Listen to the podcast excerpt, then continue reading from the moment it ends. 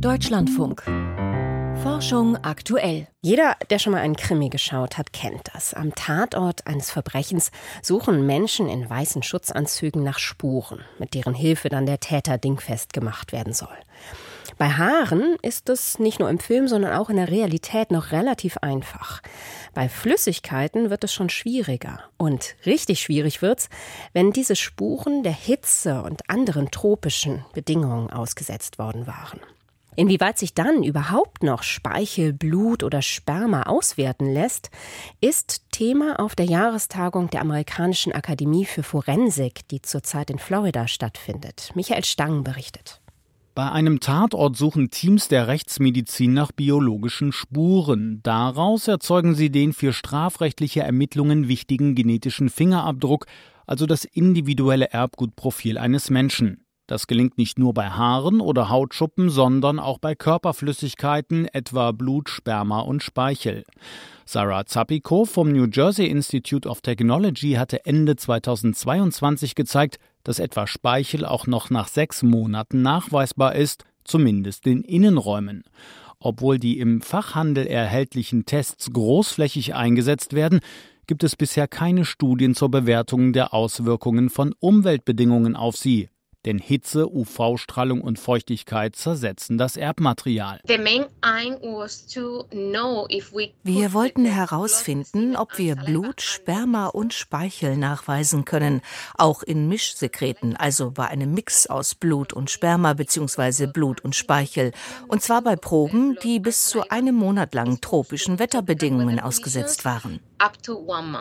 Für ihre Studie in Florida brachte die Biochemikerin verschiedene Körperflüssigkeiten auf Stoff auf. Die Proben legte sie in die tropische Sonne.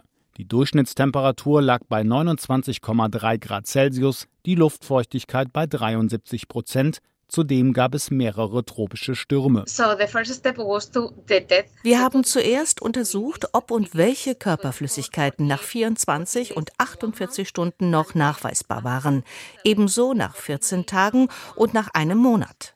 Danach haben wir versucht, ob wir aus den Proben, die zwei und vier Wochen in der Sonne gelegen haben, noch DNA extrahieren und einen genetischen Fingerabdruck erstellen können. Damit wollte Sarah Zappico klären, ob die Tests auch in tropischen Regionen zum Einsatz kommen können. Denn dort gibt es, wie überall auf der Welt, Verbrechen, die aufgeklärt werden müssen. Der Nachweis der Körperflüssigkeiten gelang bei Blut und Sperma ganz gut. Speichel war hingegen schwieriger. Da war am Ende fast nichts mehr da. Und bei den Mischsekreten eignete sich die Kombination Blut und Sperma ebenfalls nach einem Monat besser. Der Speichel war nicht mehr nachweisbar. In den Proben untersuchte die Forscherin auch, ob sie weitere genetische Spuren entdecken konnte, etwa die ringförmige mitochondriale DNA. Diese eignet sich zwar nicht unbedingt für eine eindeutige Identifizierung, kann aber theoretisch bei einer polizeilichen Ermittlung die Zahl möglicher Verdächtiger deutlich eingrenzen.